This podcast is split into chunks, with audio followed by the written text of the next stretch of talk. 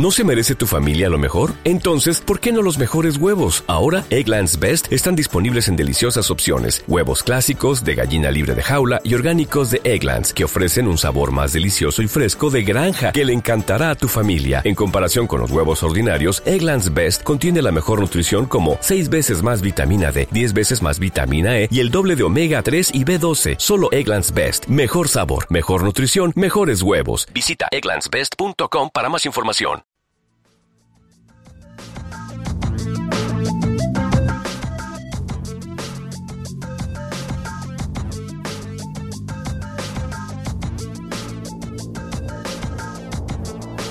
Bienvenidos a Pionix, el programa de ciencia de UV Radio.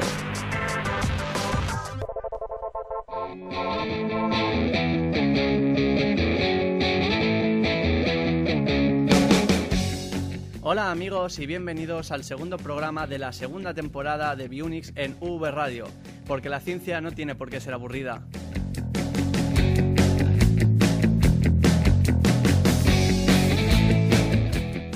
En los últimos días habréis podido comprobar que hemos adquirido un nuevo aspecto y un nuevo logo para este proyecto que cuenta ya con tres años de vida. Qué, pasa, qué rápido que pasa el tiempo.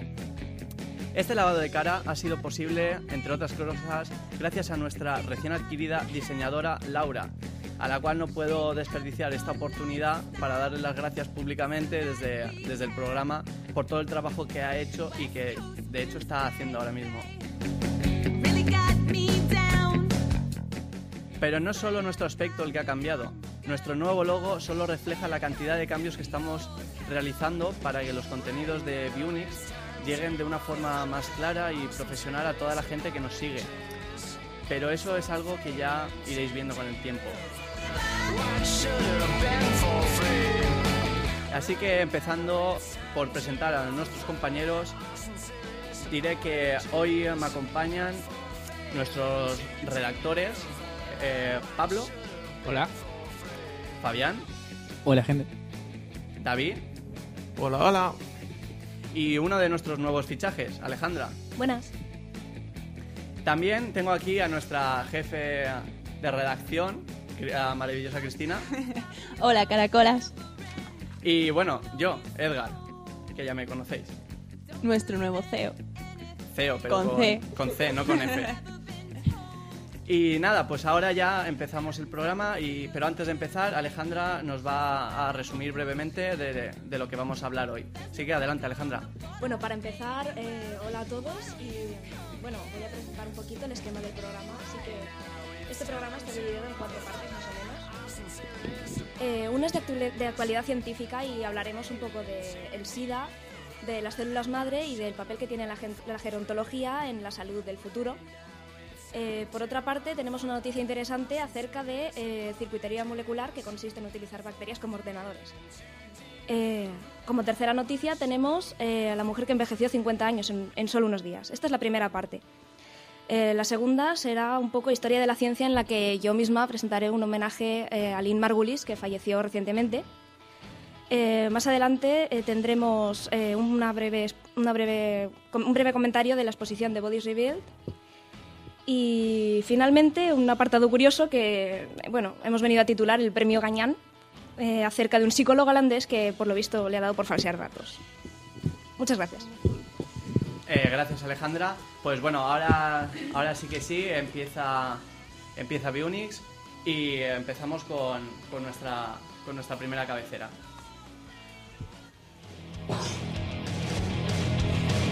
Actualidad científica.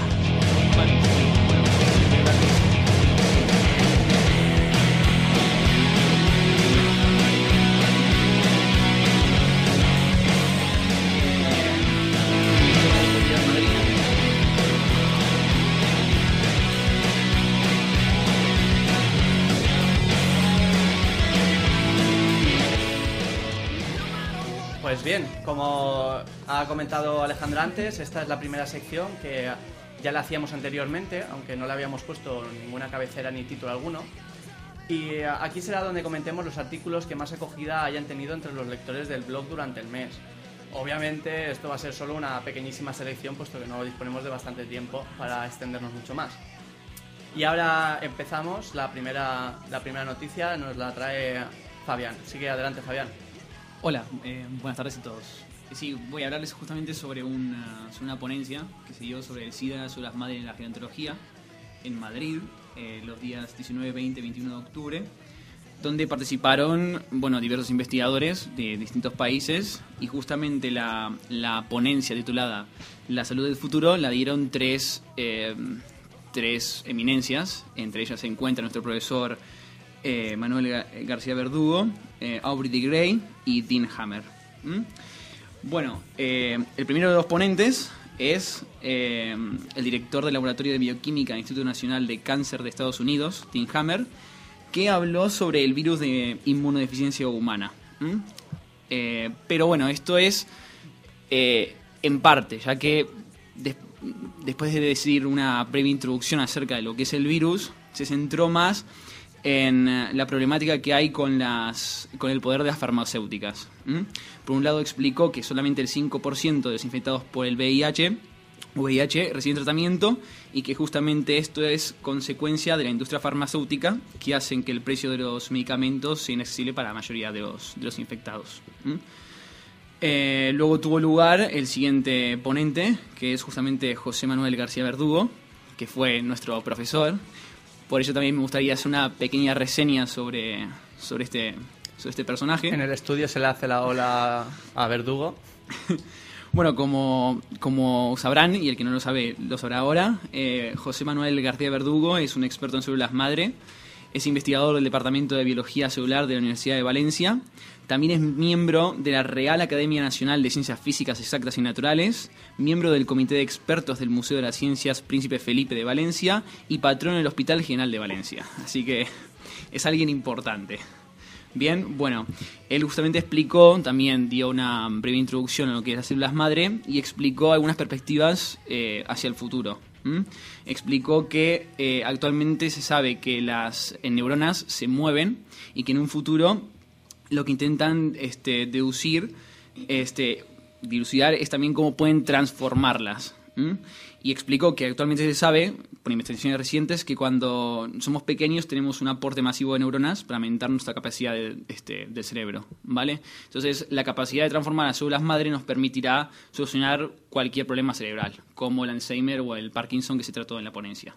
Bueno, y finalmente, este, habló de Grey, que es un gerontólogo, para quien no sabe, la gerontología trata este, problemas de envejecimiento. Eh, es investigador de la, Fundación SENS y se encuentra actualmente una línea de investigación gerontológica que apunta al uso de material genético de ciertas bacterias para degradar las células que provocan el envejecimiento. ¿Mm?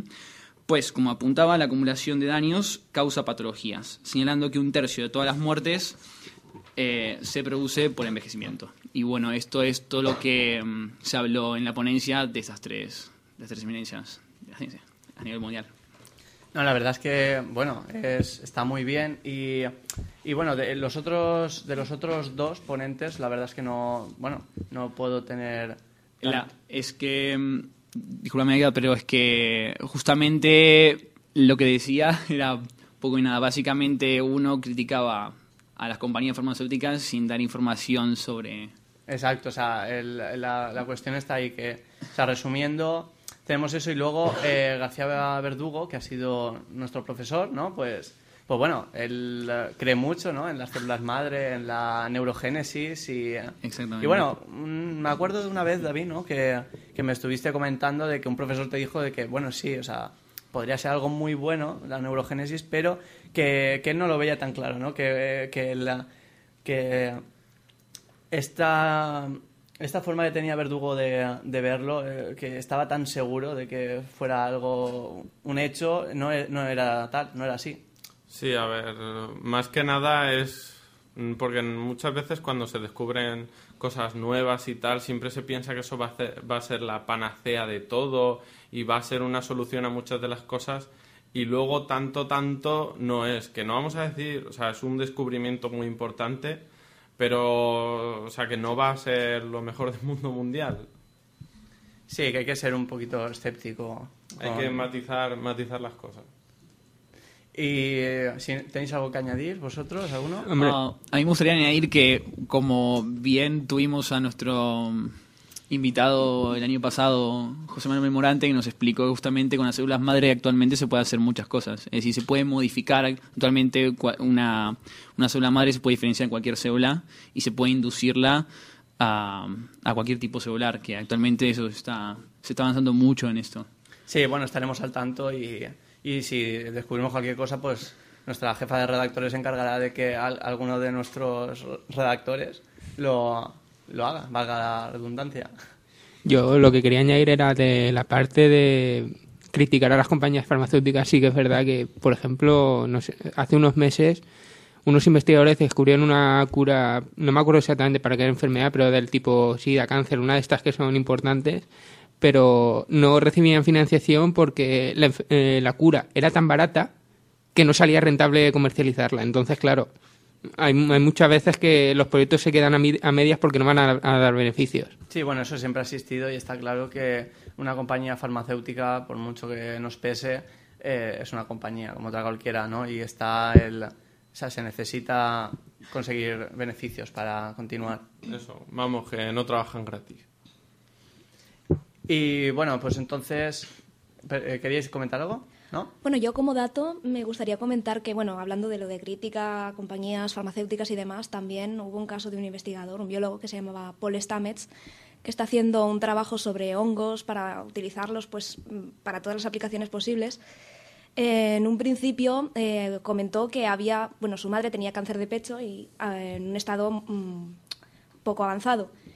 Y bueno, este hombre por lo visto estuvo investigando con, un- no recuerdo qué tipo de hongo exactamente, pero por lo visto había conseguido eh, curarle de alguna forma o por lo menos retrasar eh, el cáncer de pecho. ¿Cómo Y- se llamaba? Paul Stamets. Ah, Paul. Stamets está en un proyecto que se llama Fungi Perfecti. Vale, es que me has asustado, pensaba que habías dicho Hammer.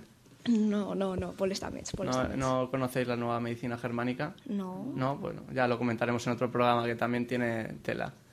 Pues bien, ahora sí, porque esto, esta parte es más fluida, esto no nos vamos a parar tanto en comentar cada noticia, pero ahora sí, seguimos y bueno, eh, la siguiente noticia la- os la voy a presentar yo porque es que tenía que hacerlo, lo siento, todo aquel que me conozca sabe que eh, algo de circuitería o informática relacionado con la biología tengo que estar yo en medio.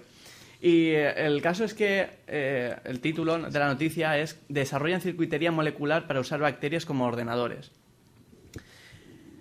Un equipo de investigadores liderado por Christopher A. Boyd, no he podido descubrir qué es la A, biólogo sintético y profesor en la Universidad de California en San Francisco, ha manipulado genéticamente una bacteria de Escherichia coli transformada en un diminuto ordenador, según podíamos leer en la web de Nature el 13 de enero de este año, donde se encuentra el artículo completo.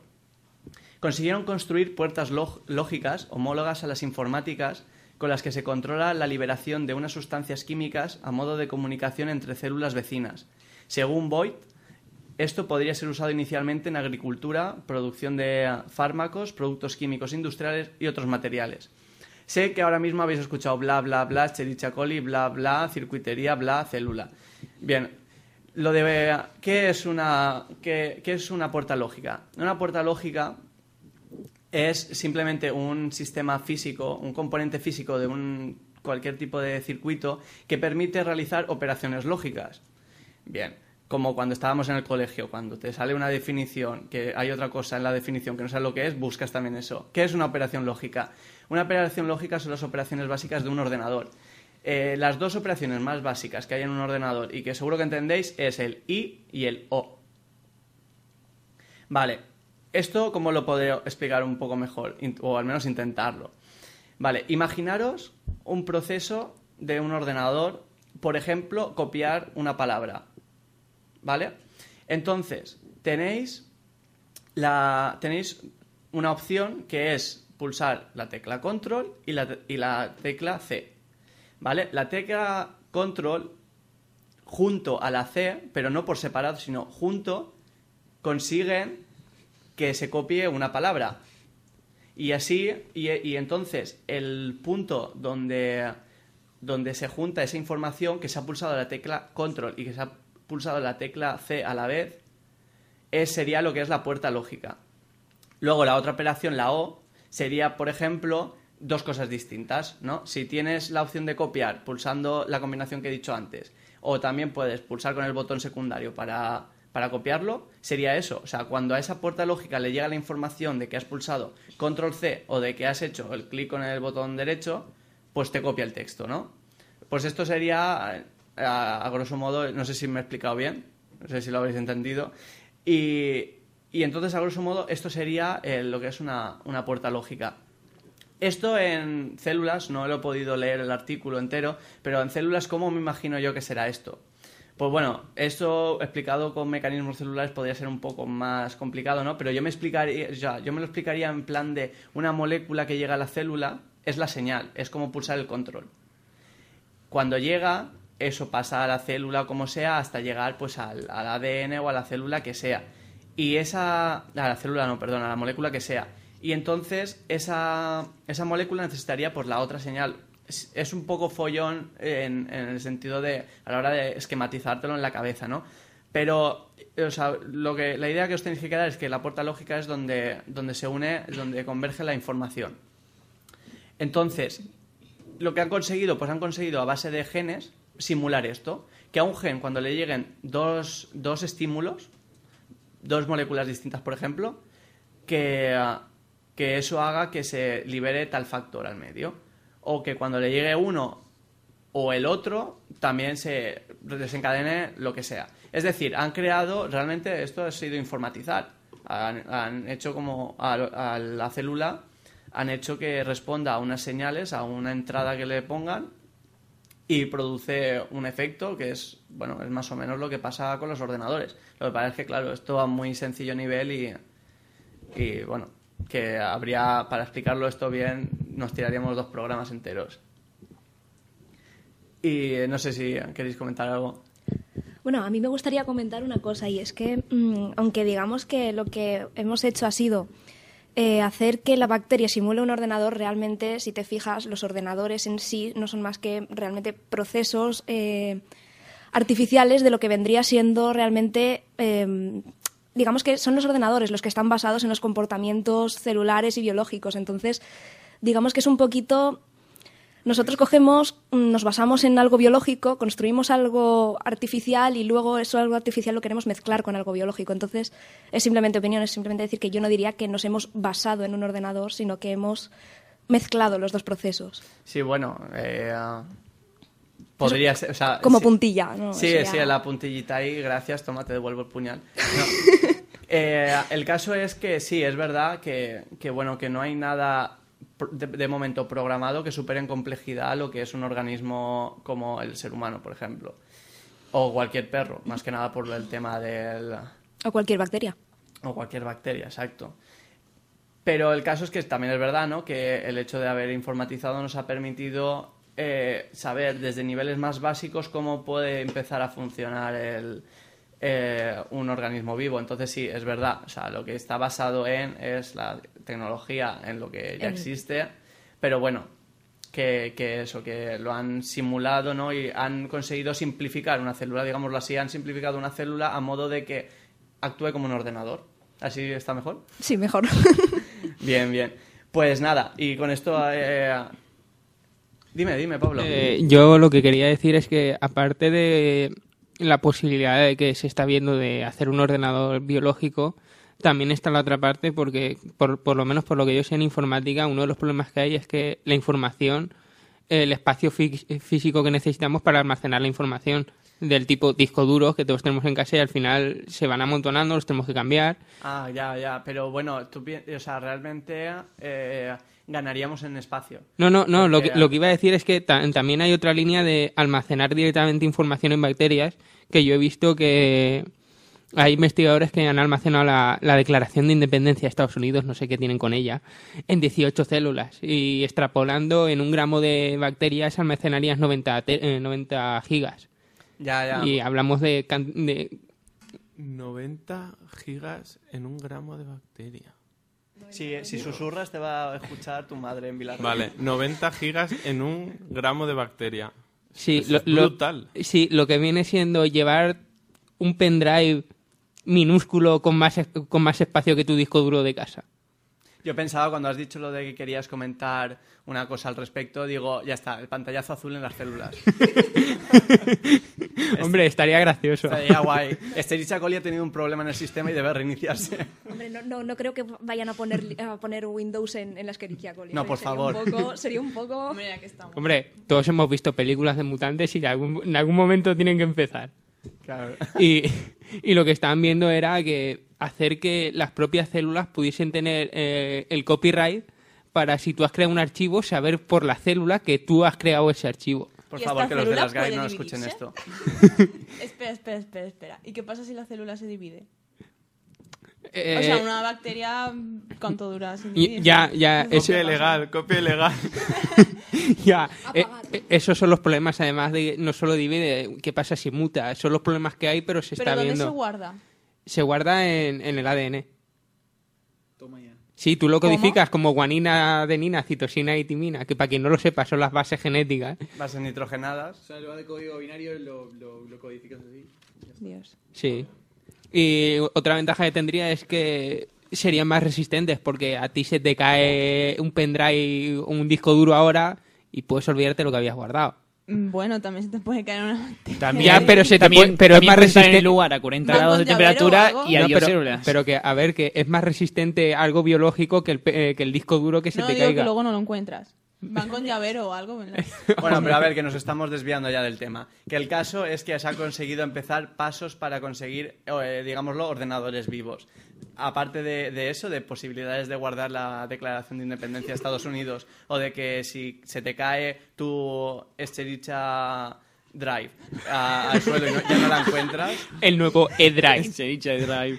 Pues entonces, a- aparte de eso, la noticia era que lo han conseguido, están empezando a hacer pasos y puede ser utilizado para la industria, etcétera. Y, y- y luego, po- por último, eh, he visto una cosa, ya es, eh, no, no sé a quién se le ha ocurrido esto, almacenar información, pero en vez de en bacterias, en la, en la propia información genética de nuestra especie. Es decir, un ser humano y ir, ir directamente con los datos almacenados. Las posibilidades de, concretamente, literalmente, las posibilidades del ADN de almacenar la información en el genoma de la raza humana son enormes. Bien está, bien está. Bueno, todos esos son campos de investigación a los que me gustaría dedicarme. M- Meteré el dedo en el ordenador y tendré cargado mi archivo, Matrix. Igual que virus. por supuesto. Chuletas en el examen. El virus, ¿te ima- ¿os imagináis? Estoy infectado del virus I love you. Sería muy bueno. Pero bueno, ahora sí que sí, lo siento, ya tenemos que pasar al siguiente, si no nos comemos aquí el programa. Eh, ahora David tiene la siguiente noticia que contarnos. Adelante. Voy. A ver, pues yo tengo la noticia, bueno, que eh, ABC publicó hace poco, titular, La mujer envejeció 50 años. Una mujer que envejeció 50 años en solo unos días. Yo la primera matización, bueno, ahora comento la noticia y matizamos un poco. Eh, bueno, el caso, me vais a perdonar mi, mi nivel de chino, que es ninguno.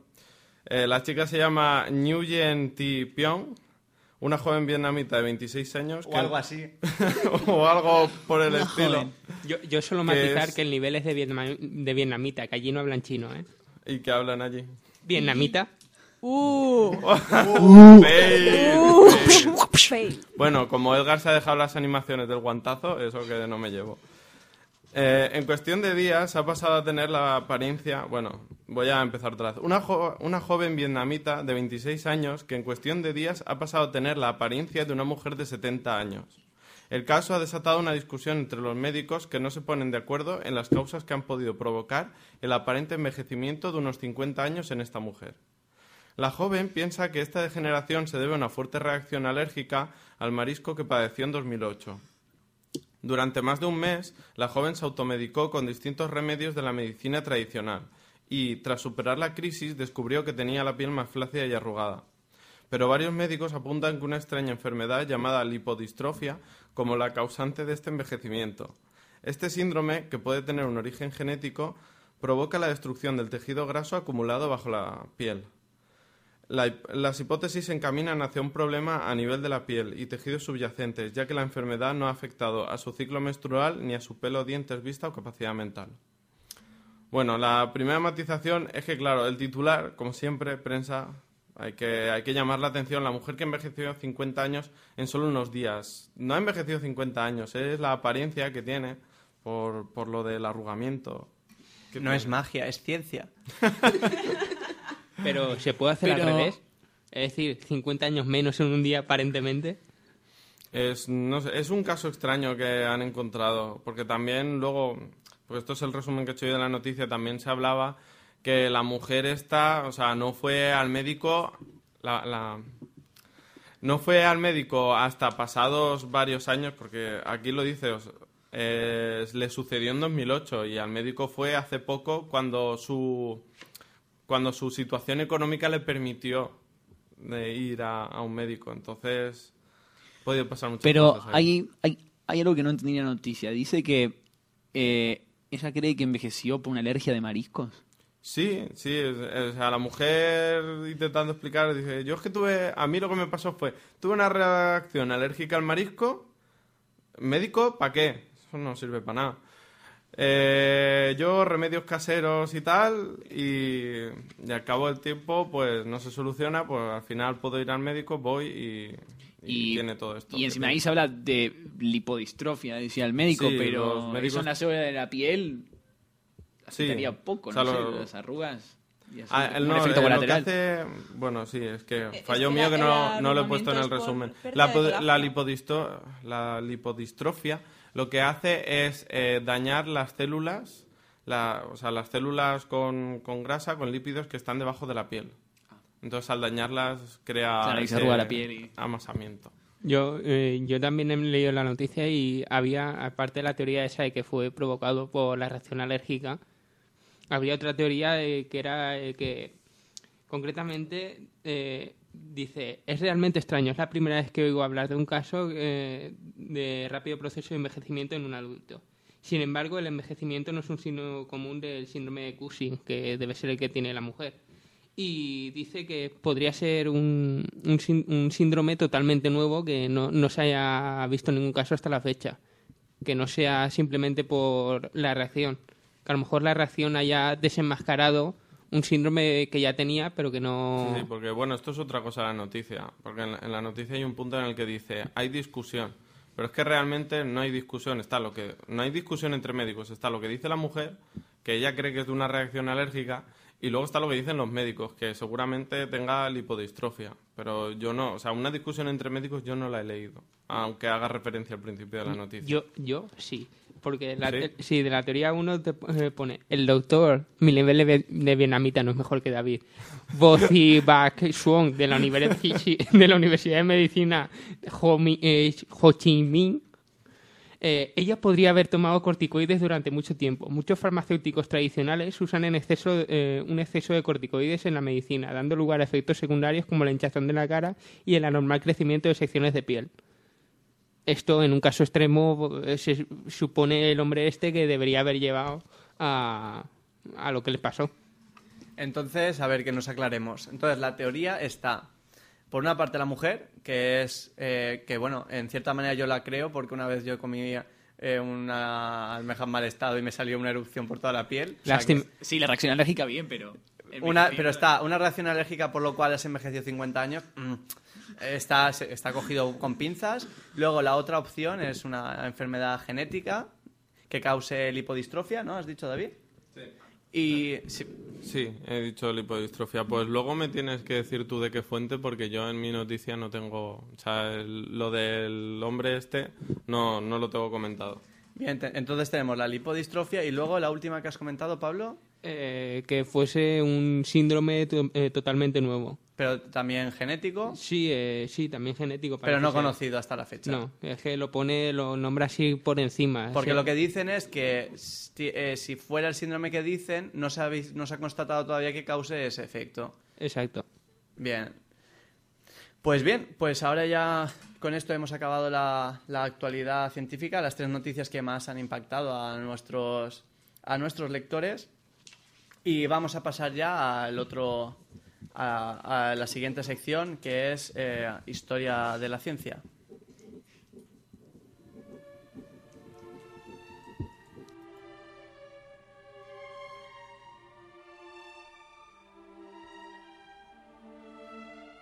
Historia de la ciencia.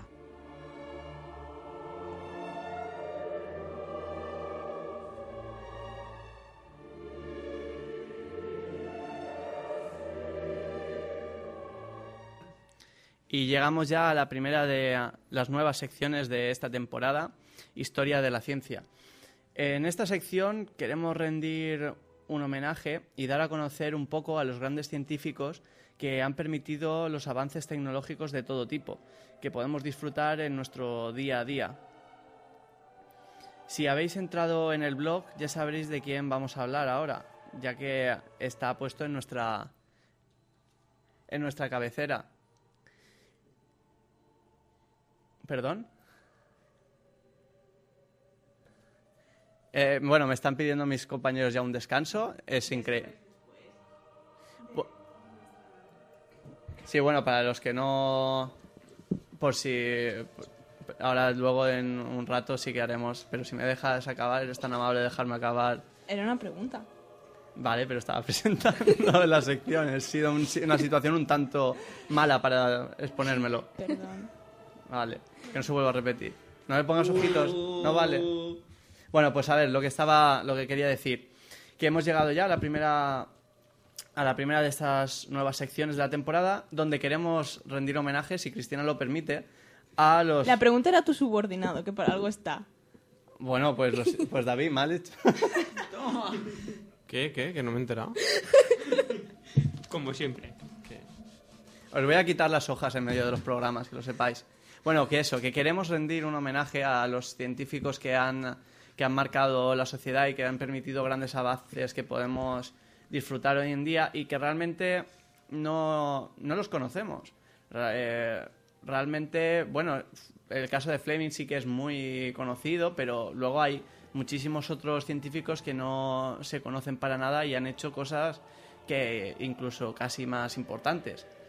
Entonces, eh, de eso se trata esta sección, Historia de la Ciencia, y nuestro, nuestro primer homenaje lo, lo va a presentar Alejandra. Así que cuando quieras. Bueno, como ha dicho Edgar antes, pues vamos a rendirle un, pequeño homenaje a Lynn Margulis, ¿vale? Para quien no sepa quién fue esta mujer, pues eh, solo deciros que fue una, una bióloga destacada en el campo de la genética evolutiva, que, bueno, desafortunadamente nos dejó el pasado mes, eh, para eh, concretamente el 22 de noviembre a los 73 años, en Estados Unidos, en Massachusetts.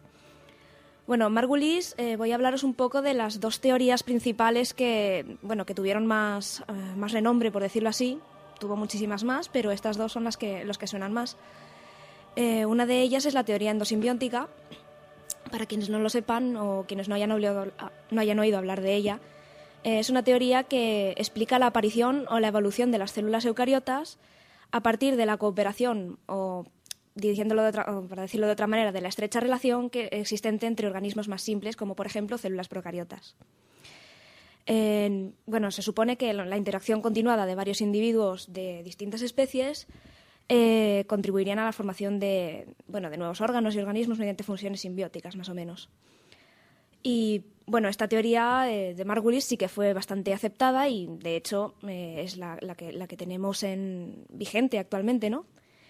Eh, luego, por otra parte, Margulis formuló otra teoría que no es de común aceptación porque es una pequeña crítica al neodarwinismo, que es la teoría vigente en la comunidad científica que, intenta explicar la, evolución de los organismos.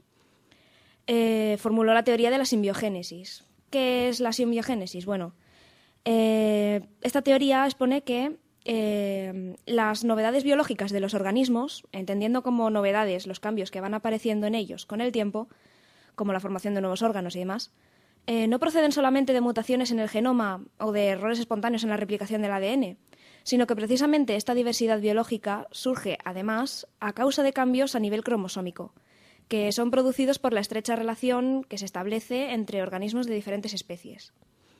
Es decir, una suma de varias de estas relaciones o simbiosis estables a largo plazo desembocarían en una transferencia de material genético y pasando parte o todo el, ADN de los organismos en simbiosis eh, al genoma del individuo resultante, con lo cual tenemos un nuevo individuo formado por eh, fragmentos de ADN del resto de organismos. Bueno, del proceso simbiogenético, como ya he dicho, surgiría un nuevo individuo que estaría formado por el material de todos los simbiontes anteriores. ¿Y por qué es novedosa esta teoría? Aunque haya resultado un poco confusa. Bueno, novedosa entre comillas porque ya tiene su Bueno, tiempo. novedosa, en su tiempo fue novedoso, ¿vale?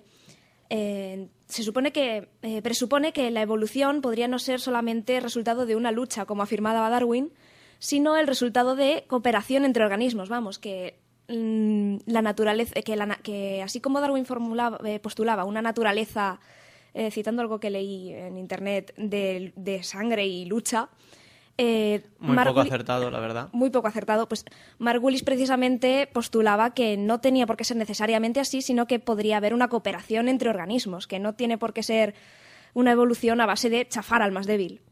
Bueno, para por si acaso alguien conoce la teoría de Darwin y se ha escandalizado al decir esto, que nosotros no compartimos el hecho de que Darwin promueva una lucha de clases sangrienta, puesto que, de hecho, bueno, como sabéis, mucha gente eh, fue uno de los pretextos para ideologías políticas tan chulas como el nazismo. Eh, y todos son malas interpretaciones de Darwin. Darwin no quería eso, no quería una purga de especies, no quería nada, simplemente postuló eso, que, que la evolución se daba a base de un individuo que tuviera una ventaja sobre otro, que no implicaba que fuera a pegarle y a hundirle la cara, pues que podría dejar más descendencia y por lo tanto transmitiría las posibles mejoras genéticas que tuviera. Pero para nada significaba las muchas de las acepciones que se les dieron. Y como dice Alejandra, luego llegó Lynn Margulis y dijo, a ver, sí, esto puede pasar de esta forma, pero también está el caso de que organismos, en vez de competir, no de pelearse, no, competir, puedan cooperar y que esa cooperación llegue a ser eh, tan grande que acaben siendo una, una simbiosis. Que, que, bueno, que en este, y en este caso estamos hablando de endosimbiosis dentro, de, dentro del propio organismo. Y el, y el caso es que, que- eso, que, son cosas que hay que tener en cuenta y es muy importante porque una de las principales cosas que se dice ¿no? de, a favor de la, de la teoría de, de es que se ve, actualmente se ve en la naturaleza, por ejemplo, las endomicrorizas, eh, se piensa que podría ser un proceso en acción de, de- una simbiosis. Porque está- son, para que no lo sepa, la, la no es más que un hongo que se asocia a una planta para ayudarle a la hora de coger nutrientes del suelo a través de las raíces. Y bueno, y por lo, por lo que tengo entendido, la teoría de Lin no está muy aceptada, ¿no? No, efectivamente, la teoría de Lin, el problema es que, eh, digamos que deja demasiado aparte el factor eh, de la mutación, eh, de la mutación, de, de la evolución a base de mutaciones de- de- del ADN y digamos que le da muchísima más importancia a la evolución eh, basada en el, en el comportamiento de los individuos en vez de eh, la evolución basada en cambios en el genoma. Entonces, eso es básicamente lo que está en entredicho, porque supongo que el hecho de que exista cooperatividad entre los organismos, si bien el darwinismo puro no lo recoge, el neodarwinismo yo creo que sí que lo tiene en consideración. Hombre, pero yo creo que ahora mismo la, o sea, es eso, al Da- Darwin no contemplaba el hecho de que la evolución ocurriera de otra forma que no fuera a través de selección natural. Conocemos muchos mecanismos ahora. Bueno, la selección sexual, ¿que- ¿la llegó a contemplar Darwin? No. Eh, sí, sí, claro, sí. sí. O y, sea, la y comenta en el origen de las especies, de hecho. Y yo creo que un error de un, un error de todas estas teorías es que no hay una conjunción de varios aspectos. Ahí está el punto. Porque la deriva genética es un hecho y las mutaciones dan lugar a nuevas especies también. Entonces, es eso. Sí, yo- Cada uno defiende una idea y no, no, hay, no hay una conjunción de ideas. Sí, yo creo que cada, cada uno se centra demasiado en la parte que, digamos, aporta su teoría, pero deja demasiado de lado el resto cuando lo que habría que hacer es un término medio entre, entre todas. Bueno, no sé, no, no tengo yo tampoco mucha idea, pero... Es que seamos catedráticos, pero... Bueno, se supone, de todos modos, se supone que en un principio el neodarwinismo lo que intenta es, basándose en las ideas de Darwin, intentar aunar un poco todas las teorías de evolución vigentes. Entonces, yo supongo que si, la, si realmente la teoría de, de Margulis eh, se demuestra de alguna forma que tiene sentido, eh, tendrá, tendrá su cabida dentro de la teoría de la evolución porque ni tiene sentido que solamente se haya evolucionado por cooperatividad, como tampoco tiene sentido que se diga que solamente se ha evolucionado por, por lucha. De todos modos, eh, lo, que se, lo que se tiene actualmente como paradigma en la comunidad científica es el, el neodarwinismo, así que hasta que hasta que no se revisen los datos y, y las teorías, pues, pues no podemos concluir nada realmente. Pero también una forma de lucha no sería la cooperatividad. Quiero decir, Claro, es, por- es una manera de protegerse o de poder eh, ampliar su rango de actividad. No sé, quiero decir que... O sea, yo las veo como también unidas. Yo la, porque- com- la, yo la cooperativa no la veo como lucha entre ellos, no sino... como lucha, sino pero como que pueda abarcar más. Y al final la lucha no es no son palos, sino capacidades de, de tener recursos y de abarcar un territorio. Pero es eso de todas formas, o sea, no es lucha entre ellos, pero dos están cooperando para sobrevivir sobre el resto también. O Claro, sea, pero- digamos claro. que ahí sería lo que dices tú, Cristina, de la lucha. Cristina tiene, Cristina tiene razón, pero la cuestión es que la, la acepción de lucha que se utiliza Claro, es que se puede sacar de la de contexto. claro, claro, o sea, pero eh, intentando poner un contexto más o menos estándar, eh, se utiliza la acepción de lucha como eh, yo me impongo a ti por medio de la fuerza. Pero Darwin, no creo que quisi- O sea, Darwin quería decir lucha como eso. Yo, yo siempre lo he intentado- interpretado como lucha como... eh, Como adaptación al medio, ¿no? Adaptación Claro. y Como- como- supervivencia. Claro, pero- no es supervivencia. competir. Pero la supervivencia del más fuerte. Pero porque, pero Pero porque no No, por ello- exactamente así, porque no lo más así, mejor adaptado No por al ambiente, que- a los cambios ambientales. Exacto. Eso quiere decir, no tener una competencia eh, Directa. directa, Claro. sino puede ser Eh, indirecta. Y no Sí. estás, Es como- no estás es haciendo ninguna lucha te- física. sí. Puedes estar captando más nitrógeno que, que el alga que tienes al lado eh, y puedes tener una simbiosis con, con una bacteria que te ayude más y tú no estás, no- tú no estás teniendo ninguna lucha con nadie. Solo estás eh, captando más que el otro. Entonces, no sé, yo también lo veo como una competencia Es que la palabra lucha no, o sea, yo no la emplearía para, nunca en el contexto de Darwin, puesto que no es una lucha, es una competencia. Por ejemplo, nosotros en clase de biología, eh, nosotros competimos entre nosotros. Tenemos la, la cuestión de a ver quién sa- puede sacar mejor nota para conseguir un trabajo, etcétera. Somos todos rivales aquí, os lo recuerdo. Pero, pero realmente no estamos, o sea, si a Cristina van a darle un trabajo en el parque científico, que con sus, que con las cosas que comentó en la ¿Eso es temporada pasada, no lo sé. Lo dudo. Hombre, con lo que habéis comentado de Verdugo ya no vendrá, ¿sabes? Ya... ¿Cómo? ¿Eh? ¿Qué? Bueno, Ah, lo primero que le habéis dicho de, de- sobre las células madre y tal, que no mola ah, tanto. que, Ah, se que, que un pudiera ser que no fuera tan cierto como él asegura. Bueno, Bueno, eh, por- todo científico tiene que saber aj- encajar las críticas que, bueno, no es una, cris- una crítica destructiva para nada.